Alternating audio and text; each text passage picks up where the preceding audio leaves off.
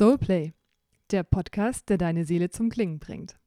Hi, mein Name ist Anna Elisa und in diesem Podcast spreche ich mit Sängerinnen und Sängern, die sich bereits mit Yoga oder auch anderen Formen von Bewegung beschäftigen und mache mich dabei auf die Suche nach der Verbindung zwischen Körper und Stimme. Heute zu Gast ist Evan Bortnick und der klingt so. Let your soul resound. Uh, das war mal was anderes. Dankeschön. every once in a while, every lang- once in a while, I try and do the voice of God just for fun, you know, see, see what it's like. Sehr gut. Okay, also das war Evan. Evan war lange als Opernsänger auf internationalen Bühnen in New York, New Mexico, Wien oder auch Hamburg unterwegs, bevor der gebürtige Amerikaner, ja, du hast es vielleicht schon gehört, an der Oper in Wiesbaden sein Zuhause fand und seitdem dort lebt und arbeitet. Sein unglaublicher Wissensdurst brachte ihn im Lauf seiner Karriere außerdem zu Ausbildungen in funktionaler Stimmpädagogik, neurolinguistischer Programmierung, Kraniosakralarbeit und systemischer Beratung. Heute arbeitet er als Coach, Gesangspädagoge und Dozent für Stimme, Auftreten und Persönlichkeit. Dabei verbindet er stets die verschiedenen Ansätze von Körper sowie auch mentaler Arbeit. Und genau darüber möchte ich natürlich heute mit ihm sprechen. Schön, dass du da bist. Oh Evan. Oh Gott, ich habe mich so drauf gefreut. Wirklich. Also wirklich seit zwei Wochen. Und jetzt, dass ich meine, äh, meine Vorstellung höre, wird mir wirklich ganz heiß. Ja, also habe ich, wirklich, hab ich wirklich all diese Dinge gemacht? Ja, okay, schön. wow. Ja, cool. Vielen Dank. Ich freue mich auch sehr, dass du dich so gefreut hast. Ja, also es soll ja heute um Körper, Stimme und so weiter gehen. Wir kennen uns ja auch von meiner eigenen stimmpädagogischen Ausbildung. Von daher ist der Bezug natürlich naheliegend. Aber jetzt sag mal, wie hat es eigentlich bei dir angefangen mit der Musik? Also ich weiß ja, du warst an der Oper, aber hast du davor schon dein Interesse an der Musik anderweitig entdeckt oder warst du schon immer total in das Thema Oper verliebt? Naja, ich war immer als Kleinkind sehr, sehr fixiert auf Klang. Also andere Kinder auf dem Merry-Go-Round haben geschrien und ich habe da gesessen und bum, bum, bum, bum, bum, bum, bum. Irgendein Geräusch hat mich fasziniert. Ich war aber ein richtig wilder Junge. Und meine mhm. Schwester war sehr brav und so ein bisschen klassisch unterwegs und sie dürfte Klavierunterricht nehmen. Sie war nicht wirklich gut, aber ich habe mal die, äh, über ihre Schulter geguckt. Irgendwann mal saß ich am Klavier und habe einfach gespielt, das, was sie spielen sollte. Meine Eltern haben gedacht, Vielleicht soll er die Klavierunterricht äh, machen. Dann habe ich die Klavierunterricht angefangen, dann habe ich angefangen, Gitarre zu spielen, dann habe ich Tenor Saxophon gespielt. Ich wollte mit zwölf der nächste John Coltrane sein. Dann habe ich Klarinette und Flöte und dann Cello. Ich war sehr schlecht in Cello, aber ich habe mit Leidenschaft, ich könnte einzelne Töne unglaublich gut spielen. Und dann habe ich bemerkt, okay, zwischen Gitarre, was ich ernst genommen habe, Klavier, was ich sehr ernst genommen habe, und Saxophon, habe ich entdeckt, dass ich auch singen konnte. Und wenn du zu Hause bist und du musst wirklich, du willst wirklich gut Saxophon oder Klavier spielen, sechs bis acht Stunden pro Tag. Aber du kannst nicht mehr als eine Stunde am Stück singen. Außerdem, High School Musicals heißt, du bist ständig unter Leute. Das heißt, ich dürfte auswählen, als ich klein war, acht Stunden allein verbringen oder eine Stunde allein und der Rest der Zeit in Proben. Deswegen wurde ich Opernsänger. Ja, du scheinst mir tatsächlich eher so ein bisschen der soziale Typ zu sein. Ne? Ja, naja, ich habe auch eine sehr extrovertierte Ader, sagen wir so. Wie passt das dann dazu, dass du jetzt sagst, so in Corona-Zeiten fühlst du dich gar nicht so einsam? Ja, das ist für mich auch eine Überraschung, weil die meisten Leute, die, die mich kennen, sagen, der ist sehr extrovertiert, ein Ego-Mensch, eine Bühnenpersönlichkeit. Aber zum Beispiel vier Stunden allein im Wald zu verbringen oder die Paschana Meditation zu machen, ganz lange fällt mir überraschenderweise nicht besonders schwer. Also ich habe eine, eine richtige Ekstase in diesem Bereich entdeckt, so dass wenn ich die Zeit habe, so wie jetzt, wie, wie wir alle, freue ich mich riesig. Also es ist wie ein, wie ein Urlaub, wie ein Kur.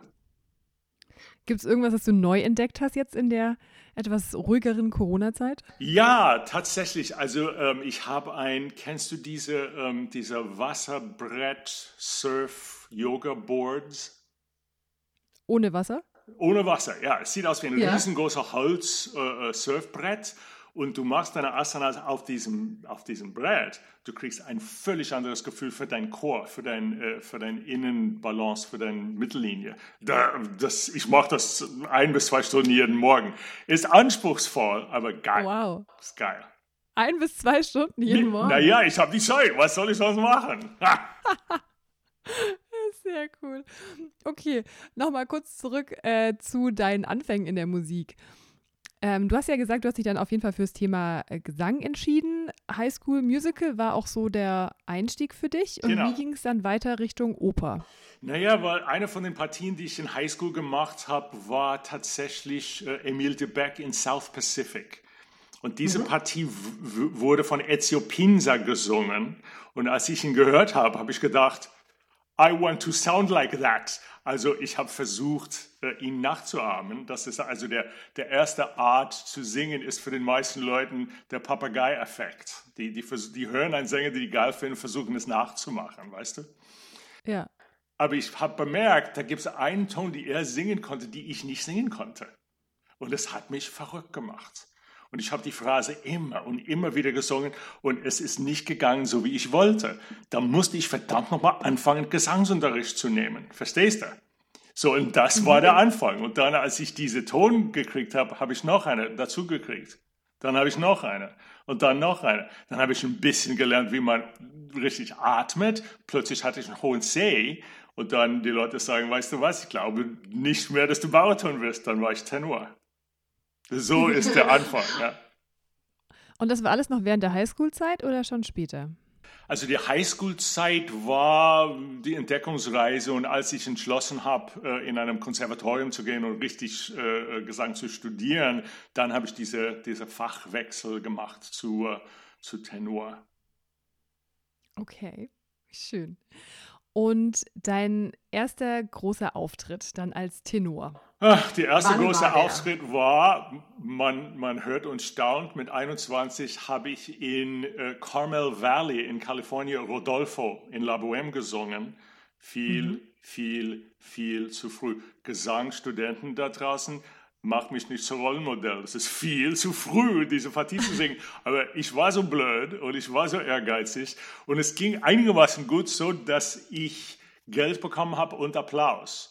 Und das sind die zwei große Bewegungsmuster zuerst mal. Und dann, ja, dann mit 22 habe ich eine Agentur gehabt, mit 23 habe ich drei Jahre Arbeit. Dann habe ich gedacht, okay, sieht so aus, als könnte ich eine Karriere haben. Und so war es auch. Ja. Wow. Okay. Und nochmal zurück zu diesem ersten Auftritt. Wie hat er sich für dich angefühlt?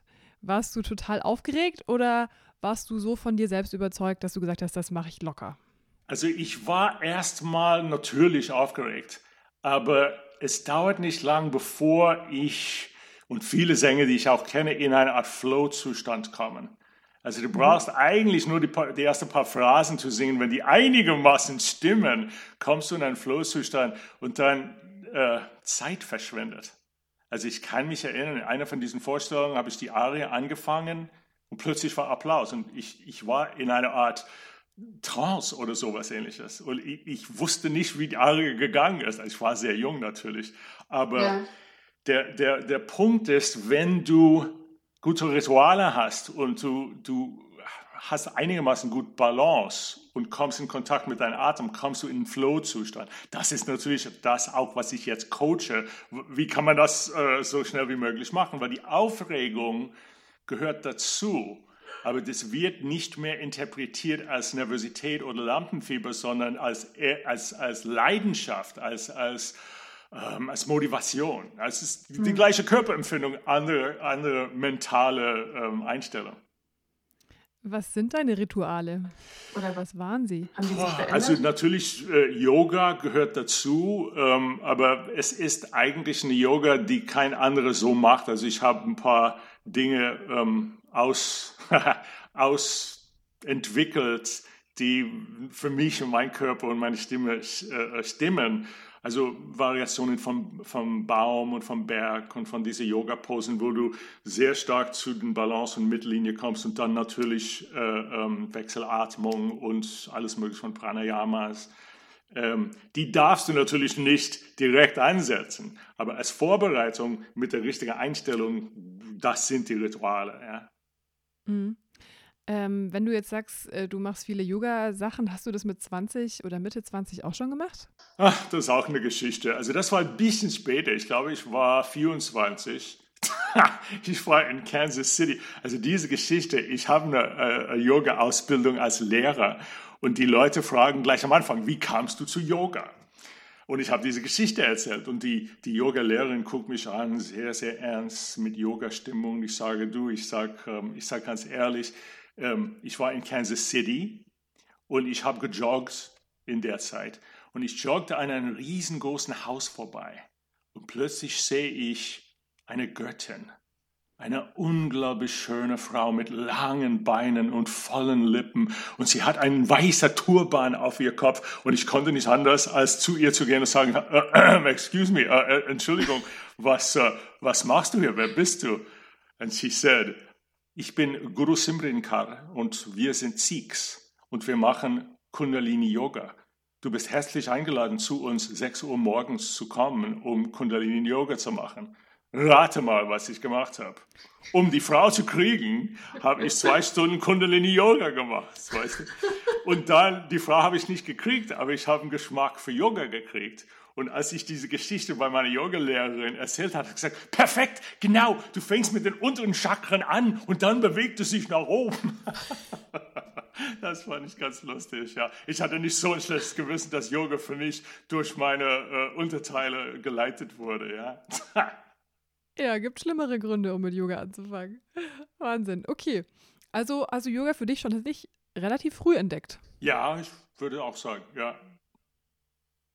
Interessant.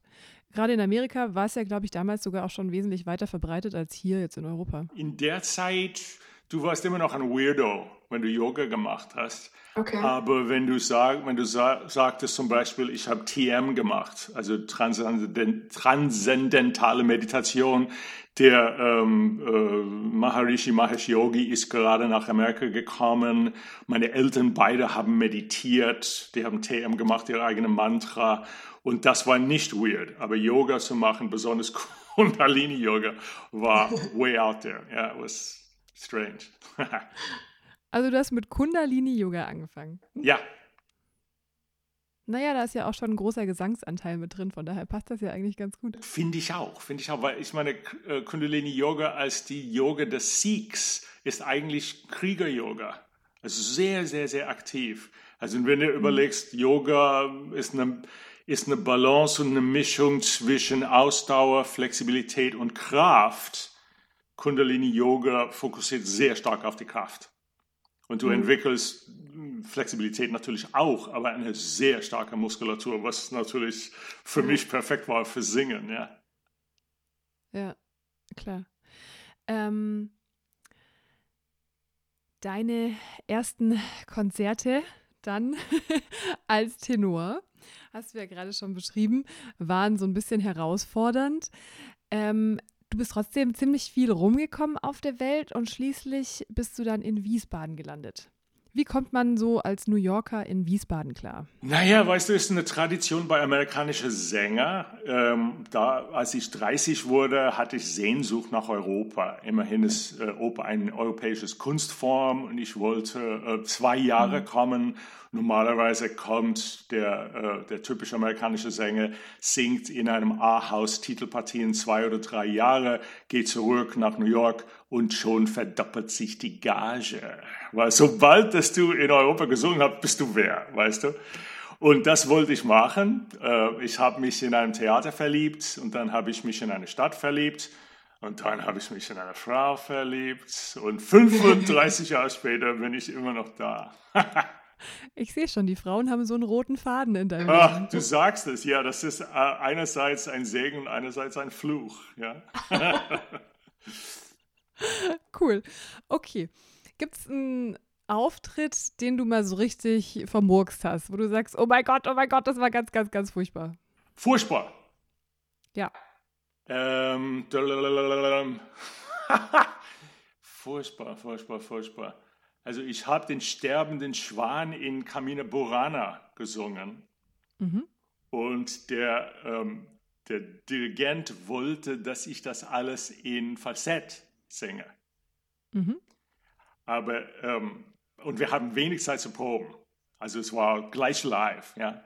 Aber ich habe ich habe es nicht in Falsett gesungen, ich habe es in Vollstimme gesungen. Und ich, ich kling wirklich, es klang wirklich wie ein sterbender Schwan, wie ein Schwan, der gerade aufbackt, ja. Und die ganze, ganze Chor hat entsetzt geguckt und der hat mich angeguckt und da habe ich gesagt, okay, Moment mal, wir hätten vielleicht ein bisschen mehr sprechen können vorher, ja. Aber das war eine Herausforderung, weil da gab es hohe Ds in diese, äh, in ja. diese, ist nur eine Arie, nur eine Arie, drei Strophen, das war's, ja. Aber das war wahrscheinlich meine, mein peinlichster Moment. Ja. Wie hat sich das für dich angefühlt?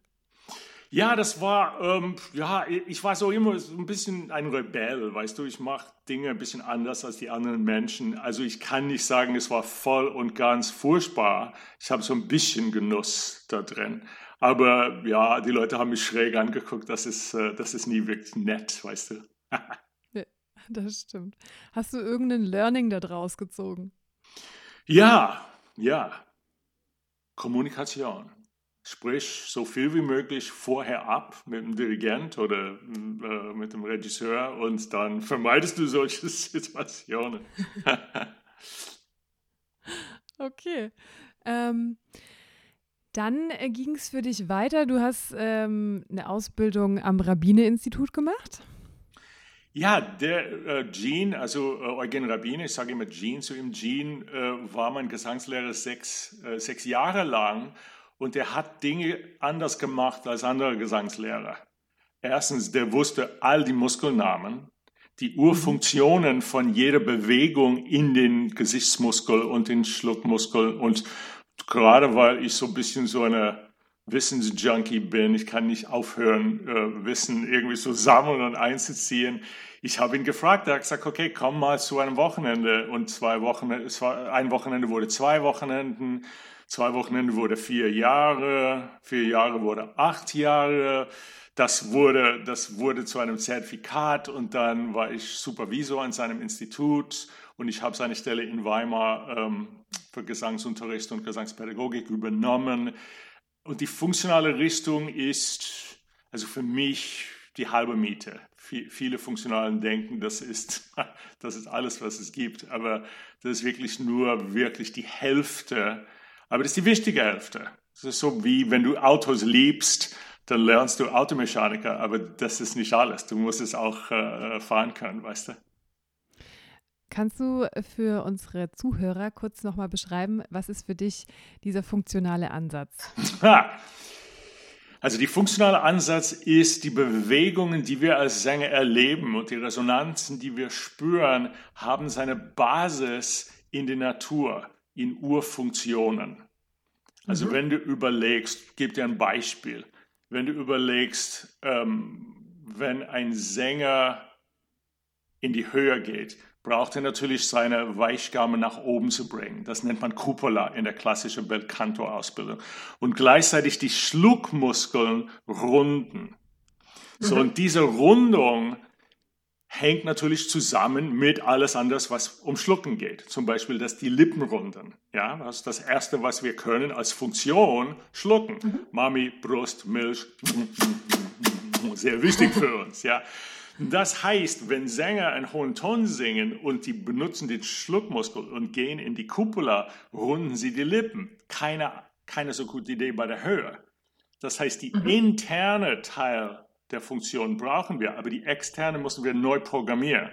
Und das ist eine aus ungefähr 14 Beispiele von Funktionen, die zum Singen benutzt werden, aber nicht so, wie die in den Urfunktionen benutzt werden. Also das, Das ist eine, eine kurze oder mittelkurze Beschreibung von was Funktion ist. Das heißt, die Klänge, die wir produzieren, sind basiert auf natürliche Vorgänge, die wir Funktionen nennen. Wenn du die verstehst, kannst du sehr schnelle Lösungen finden als Lehrer für gesangliche Probleme. Ich fühle mich gleich in meine Ausbildung zurück. Ja, genau. Tut mir leid, das war so ein kleines bisschen Teil der Ausbildung. Als kleiner Teaser, was ich da so gemacht habe. Sehr cool. Okay. Dann hast du noch ganz viele andere Sachen gelernt. Du hast ja schon gesagt, du bist ein Wissensjunkie und ähm, das merkt man dir auch richtig an. NLP. Wie kam es dazu, dass du NLP-Trainer wurdest? Na, mit NLP, also jeder Sänger kennt die Inner Game of Tennis, die Inner Game of Music, uh, Mental Training. Da gibt es sehr viele Bücher über Performance-Strategies und so weiter. Und es hat mich natürlich sehr interessiert. Da gibt es einen sehr starken mentalen Teil an Singen. Das, was du vorstellst. Zum Beispiel deine Frage von vorhin. Du gehst vor dem Publikum, du wirst ganz nervös. Woran mhm. liegt das? Ja, zum Teil liegt es an unbewusste innere Bilder, die du hast über das Publikum. Und wenn du mhm. diese Bilder bewusst machst und änderst, also stell dir vor, du hast eine junge Sängerin, die nervös wird und du fragst, okay, wenn du anfängst zu spielen, wie repräsentierst du das Publikum? Und sie sagt, ja, oh, da, da draußen sitzen 20 Kritiker und sehr, sehr gute Leute mit, zusammen mit anderen Sängern, die wirklich hören wollen, dass ich versage. Ja? Okay, jetzt ändere dieses Bild zu einem Publikum, die dich liebt. Ganz viele Kinder, die Musik lieben und deine Großeltern und all deine Lehrer, die dich auch geil gefunden hatten. Stell dir vor, du spielst, du spielst einfach als Spaß für diese wohlwollende Publikum. Natürlich spielt sie ganz anders, ja. So, und das hat natürlich mit interne Bilder zu tun und ist der, der mentale, der mentale Teil von dem, was wir machen. Neurolinguistisch Programmieren ist nicht mehr und nicht weniger als eine sprachliche Möglichkeit, diese interne Darstellungen zu ändern. Inwiefern setzt du das heute ein, dieses Wissen von NLP? Also äh, ich bin jetzt tatsächlich äh, NLP-Lehrtrainer und äh, das ist auch jenseits von Kunst oder vom Singen oder von Musik. Aber ich werde, ich wurde früher und werde immer noch als Dozent geholt für mentales Training für Instrumentalisten und für Sänger. Wie kann man ein, äh, eine Präsentation zum Beispiel machen an der Hochschule Rhein-Main hier in Wiesbaden mache ich äh, Präsentationskurse. Was ist ein Pitch zum Beispiel? Was ist Akquise? Wie benutze ich meine Stimme, so dass ich Menschen überzeuge, dass ich eine Arbeit gut mache? So was ähnliches. Ja. Okay. Also es hat dann schon wieder teilweise auch einen Bezug zurück zur Stimme.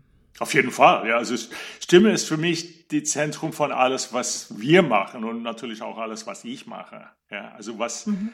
was ist die Stimme? Wie benutzt du deine Stimme als Inhalt? Das, was du sagst? Aber mhm. auch die, äh, die Metabedeutungen von zum Beispiel Satzmelodie oder Druck oder Mangel an Druck. Wie kannst, wie kannst du deine Stimme kongruent und authentisch in die Welt bringen, so dass du gut lebst, ja? Ja. Du hast ja noch viele weitere Interessen. Ich weiß, wir haben uns auch mal über Astrologie unterhalten. Ja, genau. Ähm, Wie kam es dazu? Hast du mal wieder einfach irgendwas über Astrologie gelesen und gedacht, da will ich mehr wissen? Oder hat dich da jemand dazu gebracht? Ja, mit, mit, mit Astrologie war es eigentlich so eine Sache, weil ich wurde in einer bestimmten Zeit sehr, sehr depressiv. Und es gab keine Gründe. Meine Frau war gesund, ich hatte eine kleine Tochter, ich habe genug Arbeit, genug Geld, ich war gesund, aber die Welt schien mir ganz dunkel. Und natürlich, mhm. da kennst du viele Dinge, wenn du durch eine leichte oder mittelschwere Depression gehst. Aber ein Freund hat mir gesagt, der hat so ein bisschen nebenbei ein Interesse gehabt. Sag mir deinen Geburtstag, lass mich gucken. Ah ja, guck mal, du hast Transit Pluto gegenüber deiner Sonne.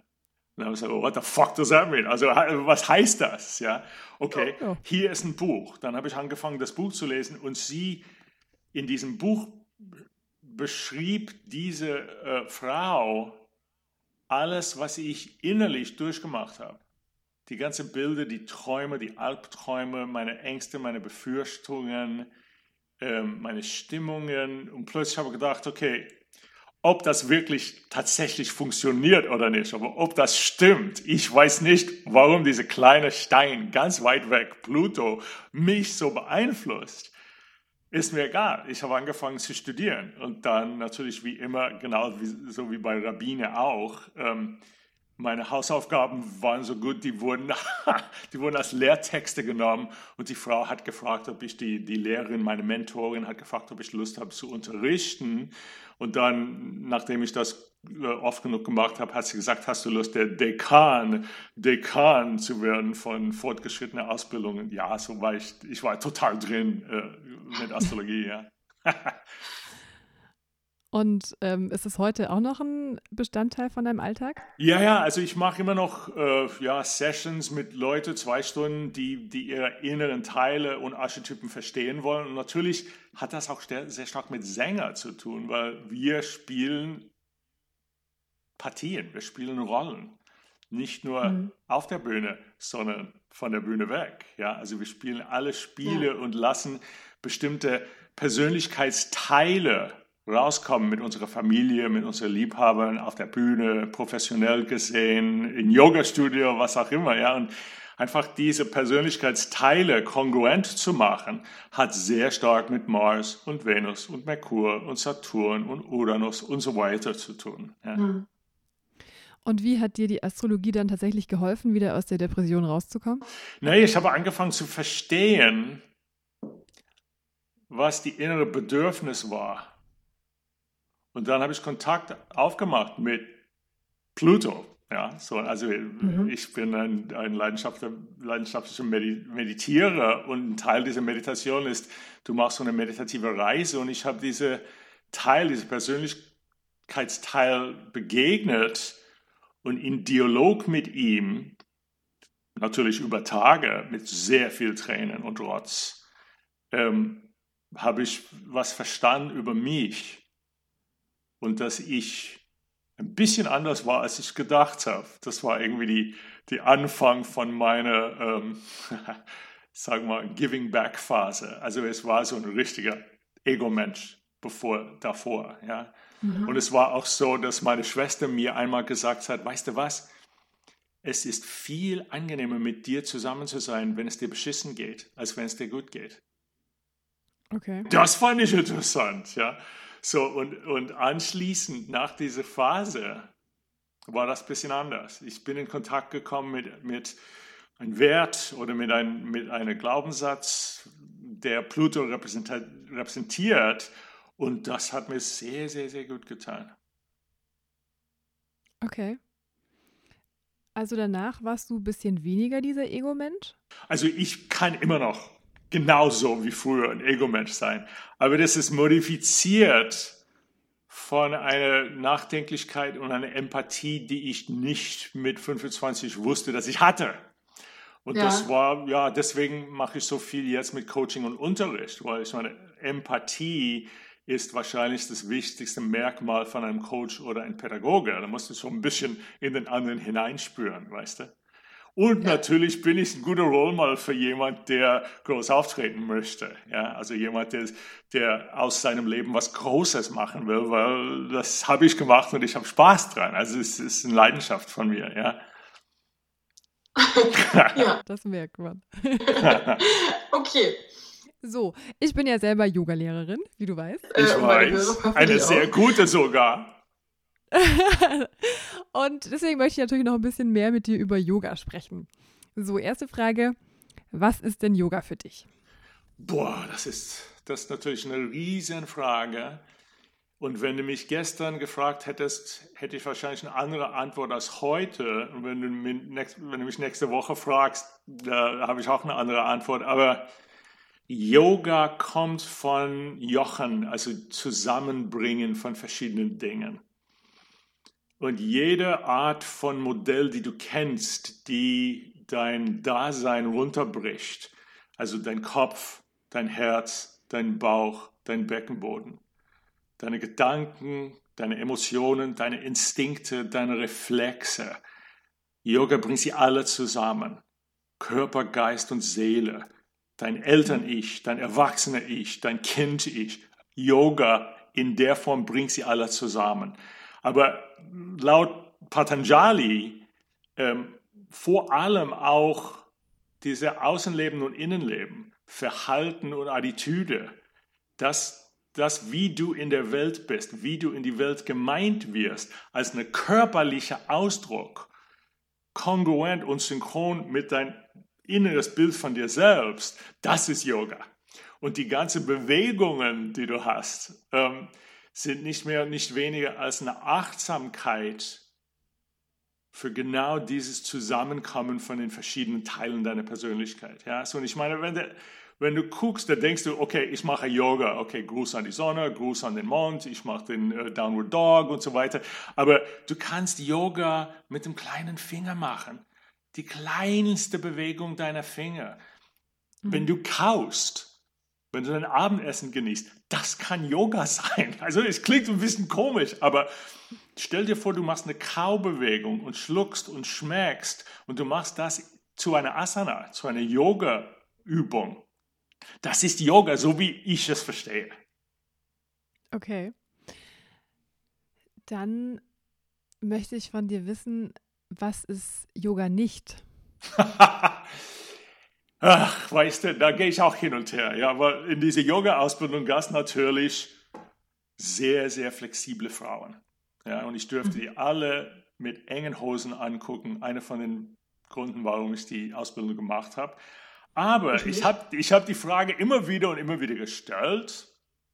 Stell dir vor, eine Balletttänzerin kommt zu Yoga-Studio und sie macht alle die Posen perfekt. Macht sie Yoga? Ja oder nein?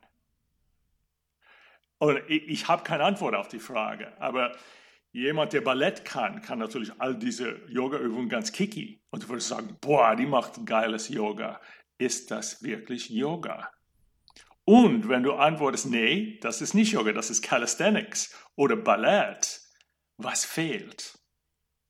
Und wenn du tatsächlich Nein antwortest, und du willst die Frage beantworten, was fehlt, hat es irgendetwas mit Bewusstsein zu tun, irgendetwas mit, mit dem Weiterkommen der Seele, mit, mit einer Potenzialentwicklung, die nur für dich bestimmt ist. So was ähnliches, ja. Also mhm. wenn ich was sagen würde, was nicht Yoga ist, würde ich sagen, reine Körperbewegungen, ohne dieses Etwas. Das würde ich sagen, ist nicht Yoga. Aber ich meine, weißt du, das ist auch Yoga, weil es ist ein Teil davon. Also deswegen zögere ich zu sagen, das ist nicht Yoga. Ja, genau so, wie ich erwartet habe, dass meine Yoga-Lehrerin sagt, du geiler Bock, du böse Junge, du hast eine Frau nachgejext, das ist doch keine Art, keine Art Yoga anzufangen. Und sie hat gesagt, ja, auch das ist Yoga. So fängst du an, weißt du? Die niedrigsten ja. Urbedürfnisse, die es gibt, gehören auch dazu. ja, und wenn du jetzt so an deinen Alltag denkst, ähm, du hast ja jetzt schon durchblicken lassen, dass bei dir alles irgendwie verbunden ist, aber wie spielt Yoga in deinem heutigen Alltag eine Rolle? Also der heutige Alltag mit Corona heißt ein bis zwei Stunden Yoga. Was für Yoga? Was, was machst du da? Ich gehe oben in mein Studio, also ich kann auch Yoga in meiner Wohnung machen, aber meistens mache ich oben, äh, wo die Hund, Katz, meine Frau ist nicht da, Telefon klingelt nicht. Und ich spüre einfach meinen Körper, was braucht es? Und dann mache ich entweder Hatha Yoga oder Iyengar oder Kundalini oder Anusara oder irgendeine von den Yogern, die ich kenne und improvisiere die wild zusammen. Und manchmal meine Yoga für mich persönlich sieht sehr ähnlich aus wie das, was du machst, wenn du zu einer Yoga-Klasse gehst. Aber mhm. manchmal sieht es aus wie, was macht diese Verrückte da? welcher, welcher Asana ist das bitte schön? Verstehst du? Also ich spüre einfach nach und, und mache Bewegungen. Ja? Und, und diese Bewegungen haben eine immer stärken wollen werdende, werden wollende Bewusstsein. Und diese ersten Einflüsse aus dem Kundalini-Yoga, ähm, gerade auch was Gesang oder vielleicht Mantren angeht, äh, hat das auch noch einen Part? Oh ja, ja. Also ich meine, die Kundalini-Praxis, ähm, da hat es sehr, sehr viel mit Chanting zu tun. sehr viel mit Resonanz, sehr viel mit Klänge, die du in allen Chakren äh, ähm, spürst. Und wenn du zum Beispiel Mantak Chia kennst, die, die, äh, diese tibetanische Art von Yoga, der redet von Organklängen zum Beispiel. Und als ich dieses Buch und diese Kassetten gehört habe, habe ich gesagt, ja, ja, das ist das, was ich bei Kundalini gemacht habe. Ja, also das heißt, das spielt auch eine Rolle. Ich benutze auch manchmal ähm, Bergkristalle, Halbedelsteine und Edelsteine auf die Chakren, sodass diese Farben und diese Klänge machen irgendetwas mit mir, ich glaube mit uns allen, so dass ich ein Stückchen balancierter bin und ein Stückchen gesunder als vorher. Das ist, mhm. das ist der ganze Spaß drin, ja. Ja. Du hast ja so super viele Interessen und viele Sachen gemacht schon in deinem Leben. Wie sieht denn eigentlich so ein Alltag aus, wenn jetzt nicht gerade Corona ist? Also ein Alltag äh, ohne Corona also ich kann das mir nicht mehr vorstellen. Aber ja, also wenn, du so fragst, ähm, also ich stehe auf und ich mache mindestens 20 Minuten von Yoga in irgendeiner Form. Mhm. Und dann meistens noch 20 Minuten dazu, wo ich meinen Puls ungefähr zu 120 bringe. Entweder mache ich Hit-Training oder wir haben so eine Rudermaschine oder ich gehe auf, wenn, wenn das Wetter schlecht ist, ich habe so einen Nordic Track und ich gehe raus und ich laufe einfach so ein bisschen. Ähm, und dann Meditation gehört auch dazu, mindestens zehn Minuten. Das, so fängt der Tag für mich an. Dann trinke ich so ein ayurvedischer Tee, was ich ganz geil finde, meine eigene Komposition, weil ich koche gern. Ähm, und dann meistens habe ich drei oder vier Unterrichte an einem guten Tag, äh, äh Gesangsstunden ähm, und nachmittags ein Coaching, vielleicht ein Skype-Coaching oder jemand kommt live. Ähm, und dann am Wochenende. In welchem Bereich? Also total verschieden. Es gibt Leute, die machen reine Stimmcoaching, also wie Leute zum Beispiel, die sagen, äh, am Ende des Tages ist meine Stimme ganz heiser, da habe ich ein paar Übungen für die.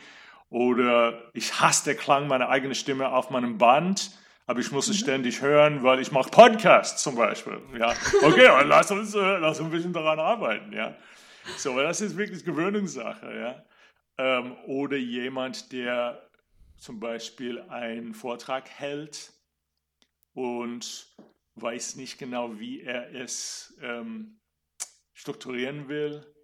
Also was kommt als erstes, was sage ich als nächstes, mhm. wann erzähle ich einen Witz, wann erzähle ich keinen Witz, was ist ein Was-Quadrant, was ist ein Wie-Quadrant, wie, wie kann ich Rapport schaffen mit meinen Zuhörern, mit meinem Publikum.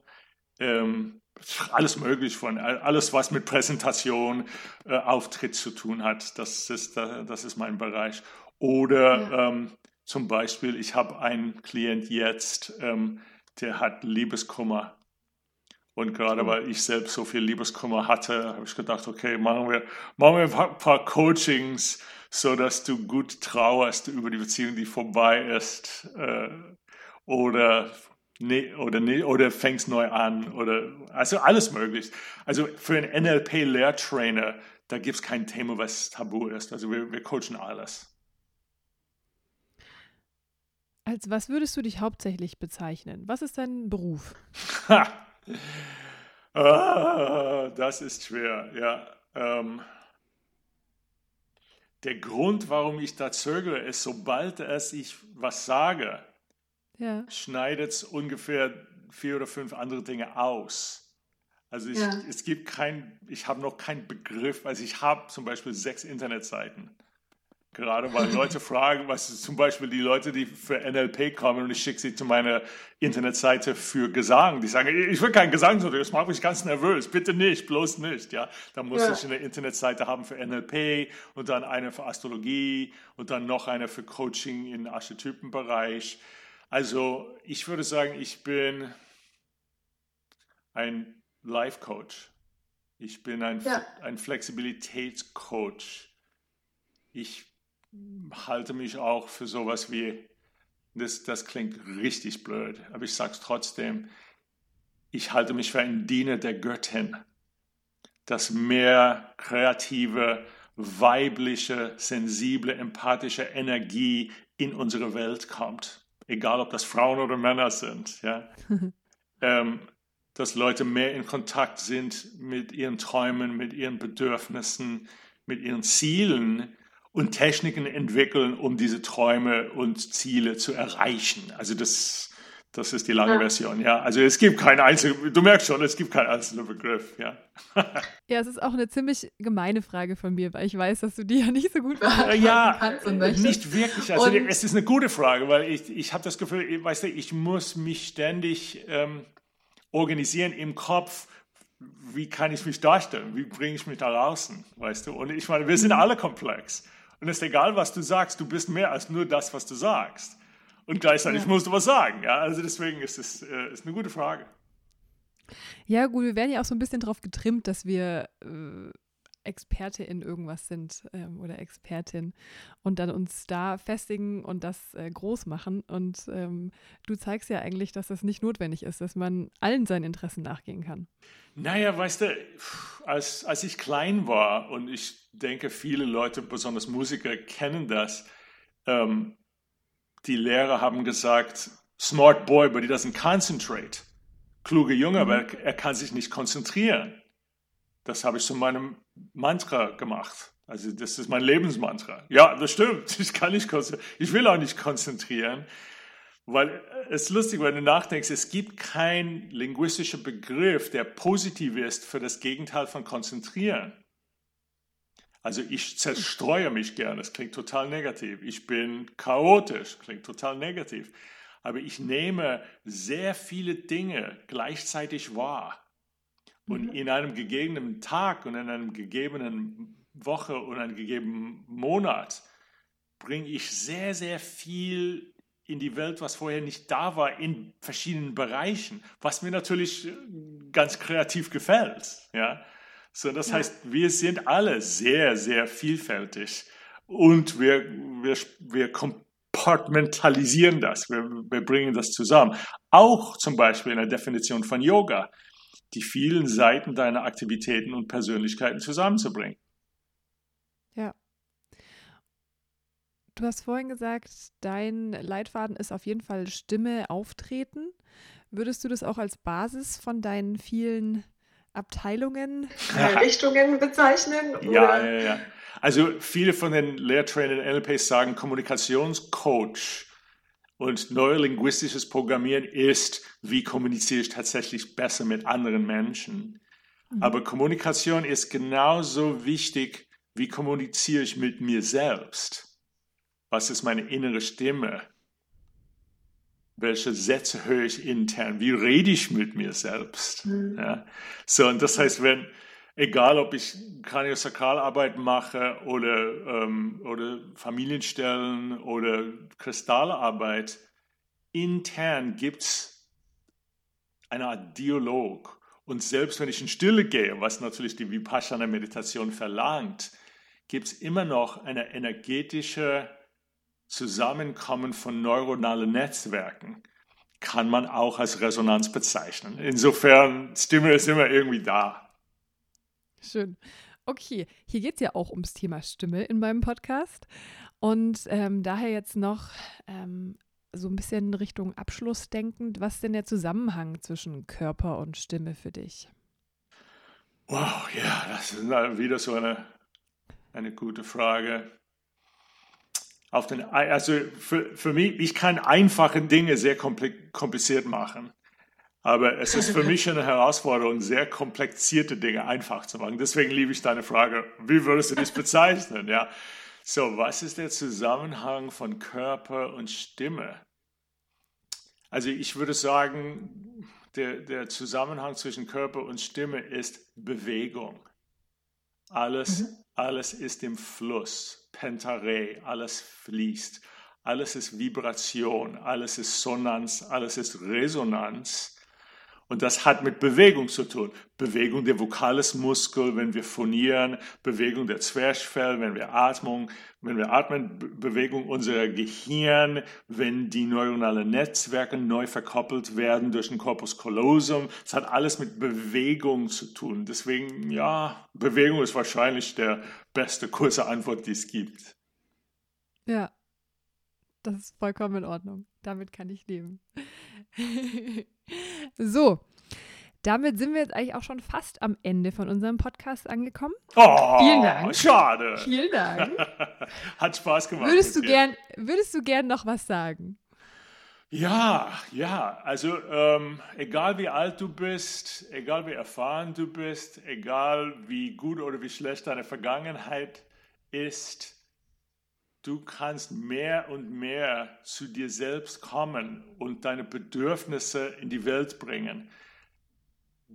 Dauert etwas manchmal, aber ich bin, ich bin gerade Beispiel dafür, dass das möglich ist. Ja? Und natürlich durch die Stimme, durch deine Art zu reden mit dir selbst und mit anderen und natürlich auch durch Singen macht das alles viel leichter. Ja. Cool. Dankeschön. Gern, hat Spaß gemacht. Dank dir. Ja, vielen, vielen Dank, äh, dass du dir die Zeit genommen hast, dich mit mir zu unterhalten. Ich habe immer noch mega viel gelernt, wie auch schon in meiner ganzen Ausbildung. Gab es wieder ein paar neue Aspekte. Bevor ich dich gleich ähm, wieder zurück zu deinem nächsten Projekt schicke, muss ich aber noch meine letzte Frage stellen. Die hast du vielleicht auch schon beim ein oder anderen Podcast von mir gehört. Aber mit wem würdest du gern mal auf der Bühne stehen? Es kann jemand sein, der schon gestorben ist oder auch jemand, der. Ja, aber das, das ist ganz einfach. Ja, also ich habe ganz lange ähm, Luzid-Träumen gemacht, so ein Astralreisen. Also zwei Mhm. ganze Jahre habe ich das sehr intensiv gestör, äh, ähm, studiert. Und es hat natürlich meine ganze Energie total gestört. Aber nachdem ich mich ausgetobt habe in den vielen verschiedenen Bereichen, wurde mir klar, ich konnte auf dieser Astralebene oder im, im Traumwelt Kontakt mit jemandem aufnehmen. Und es war immer und immer wieder Enrico Caruso. Also wenn ich auftreten konnte, in irgendeiner Form, wäre es mit Caruso. Schön. Cool. Vielen Dank. Das fand ich eine schöne Antwort. Ich habe schon äh, mit ihr gerechnet, aber man muss ja nochmal nachfragen. so, also den Link äh, zu Evans verschiedenen Seiten, die gibt's dann später in den Show Notes. Alle weiteren Infos zu mir und meinem Projekt gibt es unter www.soulplaycompany.com. Vielen Dank dir fürs Zuhören und einen klangvollen Tag dir. Deine Anna Elisa.